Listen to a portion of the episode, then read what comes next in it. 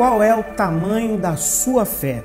No livro de Mateus, capítulo 15, versículo 21, a Bíblia vai falar de uma mulher cananeia. A Bíblia não cita o seu nome, mas diz que ela é cananeia. Ela tem um problema dentro de casa que é impossível de ser resolvido. A sua filha está terrivelmente endemoniada. Ela já tentou de tudo e ninguém conseguiu ajudá-la. Ela fica sabendo que um tal de Jesus está passando exatamente perto da sua casa. Ela não perde tempo, porque quem quer um milagre não tem frescura. Desesperadamente, ela corre atrás de um chinelo, bota uma roupa, penteia o cabelo mais ou menos e vai atrás de Jesus. Só que quando ela sai da porta de casa, eu imagino ela olhando para o seu marido, para os seus outros filhos, para os seus amigos e dizendo: Eu só volto para essa casa se for com o meu milagre. Ela bate a porta e vai atrás de Jesus. Só que do momento que ela sai de casa até alcançar o Mestre, ela passa por muitas dificuldades. E essas dificuldades vão ser vencidas com, vão ser vencidas com algo que está dentro dela que nem ela conhece, que é a fé. Quando ela vai até o encontro de Jesus, a sua primeira dificuldade é a multidão.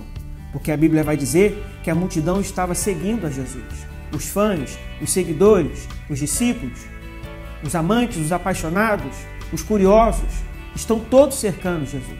Então ela começa a driblar um, driblar outro, até no momento que ela consegue chegar perto de Jesus. E quando ela chega, ela grita: Filho de Davi, tem compaixão de mim. Ela faz um pronunciamento que nem os fariseus, com todo conhecimento, tiveram a capacidade de fazer. Ela teve a revelação de, aquele, de que aquele não era qualquer homem, mas era o filho de Davi. Então ela grita, e quando ela grita, os discípulos agora se tornam a sua segunda dificuldade, a sua segunda barreira. Porque ao invés deles fazerem um papel de unir o necessitado com aquele que pode suprir a necessidade, não. Eles falam o seguinte: livra-o, Senhor. Porque ela não para de gritar. Sim, ela está gritando, mas é um grito de desespero.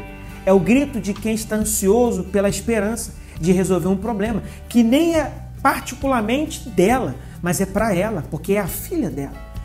E quando ela clama por Jesus, Jesus então diz uma frase que eu posso dizer que foi a sua terceira dificuldade. Jesus fala assim: Não vim eu para as ovelhas perdidas de Israel? Em outras palavras, Jesus está dizendo o seguinte: a prioridade são os de Israel, não uma mulher cananeia. Mas ela não se importa, porque dentro, de, dentro dela existe uma fé tão grande que faz ela superar todas as suas dificuldades. O Senhor responde com uma resposta não muito esperada.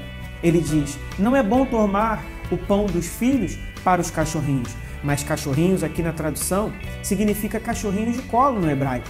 Ou seja, é um cachorrinho que faz parte da família. Jesus está dizendo: não é bom que eu tire o pão do filho para o cachorrinho, porque ninguém tira o alimento dos seus filhos para um cão ela continua insistindo. E agora ela diz uma frase que muda a história da tua vida. Quando ela diz: Senhor, mas até os cães comem da migalha da mesa. Quando ela diz isso, eu começo a entender que, na verdade, Jesus não estava priorizando Israel e menosprezando essa mulher. O que eu entendi é que Jesus o tempo todo estava dizendo: vamos ver até onde vai a fé dessa mulher. Jesus não está mais escutando as suas palavras, Jesus agora está enxergando o seu coração. Jesus imediatamente diz: Grande é a tua fé. Quando Jesus enxergar o tamanho da fé que há em seu coração, você pode ter certeza que as portas vão começar a se abrir.